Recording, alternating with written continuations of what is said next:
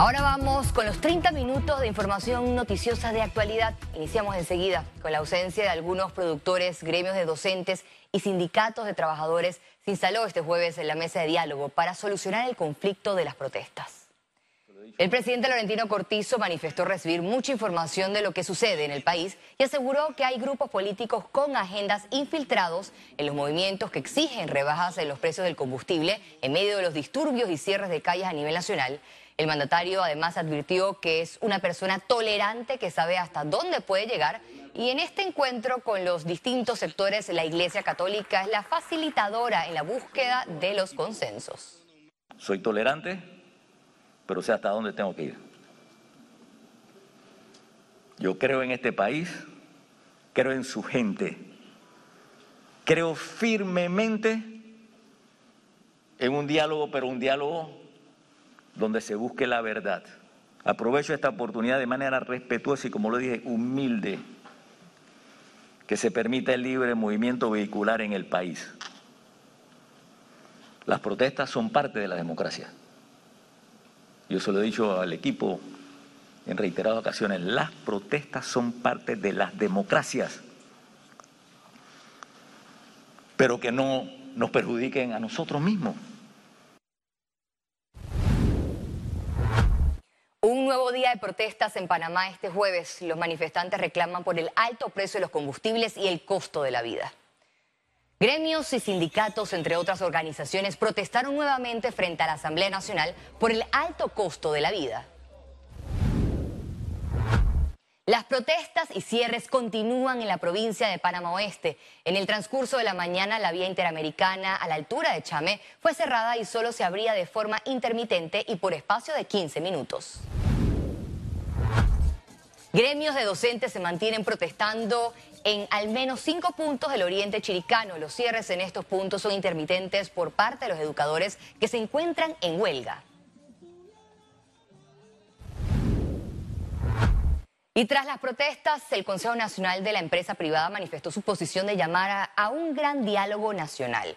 El CONEP enfatizó que las protestas son parte de los derechos de los ciudadanos, pero censura la conducta de sectores que promueven el radicalismo. Piden al gobierno ratificar él en su forma de gestión para garantizar transparencia y comunicación. El ex secretario del Partido Revolucionario Democrático, Pedro Miguel González, descartó que las protestas contra el gobierno estén relacionadas a una conspiración política.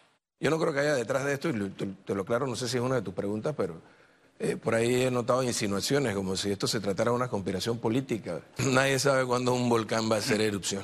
Simplemente se va acumulando la presión suficiente hasta que llega cualquier cosa.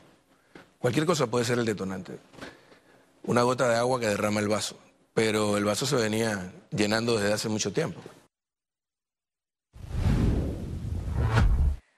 Todos los propietarios de vehículos particulares, sin importar marca, costo o año, serán beneficiados con el subsidio del combustible. A partir de este viernes 15 de julio, el galón de gasolina a nivel nacional quedará en 3 dólares con 95 centavos con la medida del congelamiento. El gobierno aclaró que el único paso es ingresar de forma gratuita a la página combustible.panamasolidario.gov.pa, en la cual solo se llenará un formulario con el número de la placa, cédula del conductor y año del auto. Es importante contar con el revisado vehicular al día, porque de lo contrario quedarán excluidos. Importante también de que sepamos de que no es un registro para poder acceder a este, a este subsidio, simplemente es una activación para poder llevar los controles y hacer los pagos pertinentes a las petroleras. Tenemos más de 450 estaciones de combustible a nivel nacional, eh, dentro de las cuales están las Texaco, las Puma, eh, las Delta, eh, y adicional también estamos trabajando en conjunto con otras estaciones de combustible que quieran acceder también a esto el plan de estabilización del precio del combustible registrará un aporte estatal de 150 millones de dólares. Lo que estamos haciendo con esto también es importante eh, poder tener todos estos registros, uno, para los temas de transparencia, como ustedes ven en, en el caso del Vale Digital. El congelamiento por un periodo de tres meses podría ser prorrogable. Y que tiene que tener también una plataforma donde la gente se anota, como pasó con el Vale Digital, para que no haya los excesos y de repente te encuentras gente que no quiero hoy calificar eh, por no hacer una lucha de clases que los que tienen y los que no tienen, pero hay gente que no lo necesita tanto. O se congeló el combustible a 3.95, uno, un costo o un precio el más bajo de Centroamérica y uno de los más bajos del mundo de los países no productores de petróleo. La decisión entra a regir por el reclamo ciudadano en rechazo al alto costo de la vida. Félix Antonio Chávez, Econius. El Pleno de la Asamblea Nacional aprobó la conformación de 15 comisiones permanentes. La conformación de las comisiones permanentes se realizó casi dos semanas después de la instalación del nuevo periodo de sesiones en el órgano legislativo. El diputado del PRD, Benicio Robinson, se mantiene en la comisión de presupuesto. Tigo Sport pospone el lanzamiento de este canal. Tigo Sport es el canal de nuestro fútbol, por eso, y dada la delicada situación actual del país que ha obligado a la Liga Panameña de Fútbol, LPF, a suspender el inicio del torneo de clausura 2022.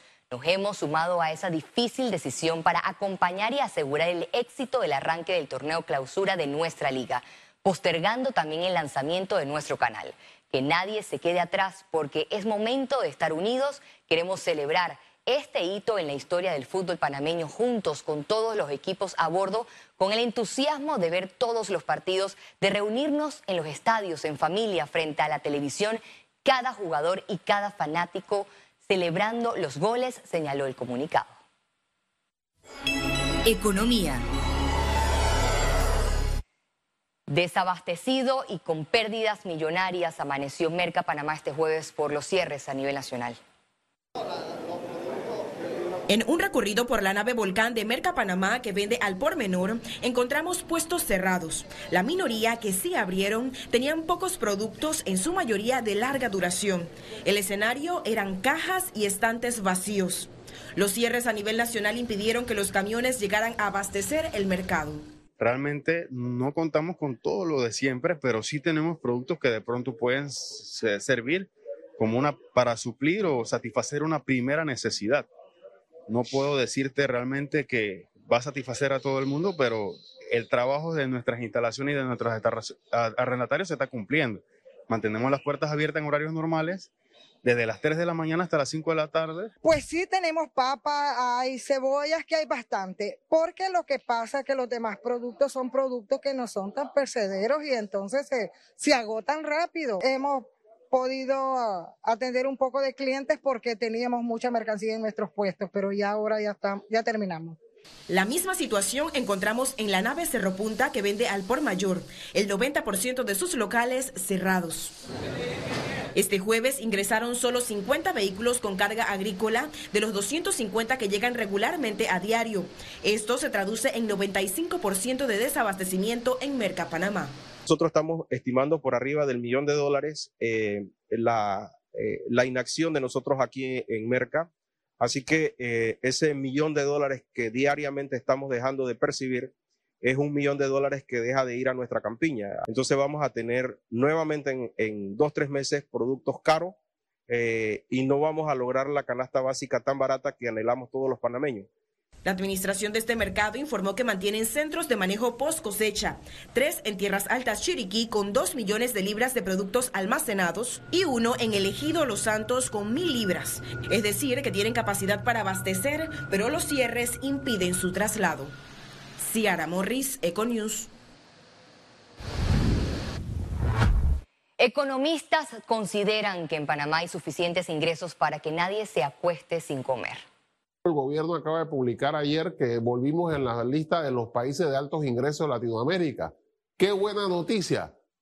Sin embargo, dice que tenemos que comer tuna y, tulip. Entonces, pues e, eso no tiene relación una cosa con otra, porque la clase media eh, está desapareciendo y ya está comiendo tuna hace rato. Pues, y hay condiciones para que en este país nadie se acueste sin comer, porque efectivamente eso sí es cierto, porque viene del Banco Mundial. Conexión Financiera con Carlos Araúz.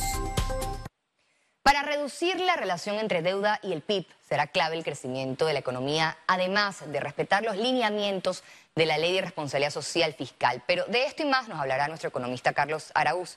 Adelante, Carlos. Gracias, Valeria. La ley de responsabilidad fiscal fue promulgada con la intención de traer disciplina al manejo de nuestras finanzas públicas.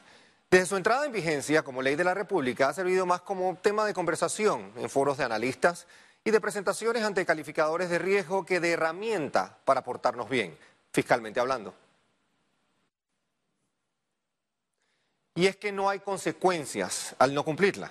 En numerosas ocasiones hemos visto cómo ocasión tras ocasión funcionarios del Ministerio de Economía y Finanzas se acercan a la Asamblea de Diputados a pedir permisos eh, especiales o dispensas para romper la ley, o al menos para doblarla un poco.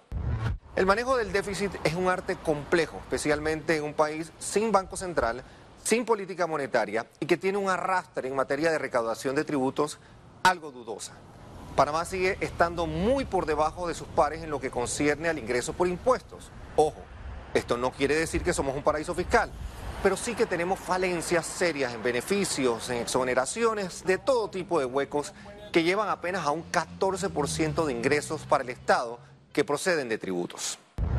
En la gráfica podemos apreciar la evolución del déficit fiscal en Panamá desde el año 2018. Todos estos años hemos estado por encima de lo que indicaba la ley. Considerando que las recaudaciones fiscales se vienen recuperando a buen ritmo, pareciera que el año 2022 pudiese ser el año que finalmente cumplimos con la responsabilidad fiscal que tanto anhelamos.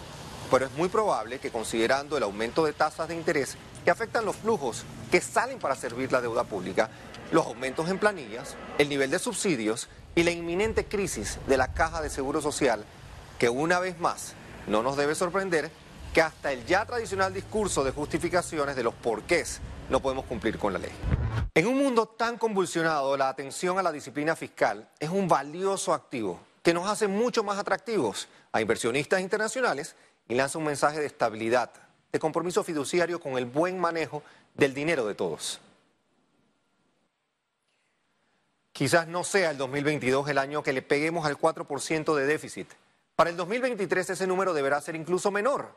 Y ya para el 2024, en pleno año electoral, deberíamos estar cerca de reportar la noticia de todos los ingresos del Estado, siendo suficiente para no tener que endeudarse más. Nada cuesta soñar. Vuelvo contigo, Valeria.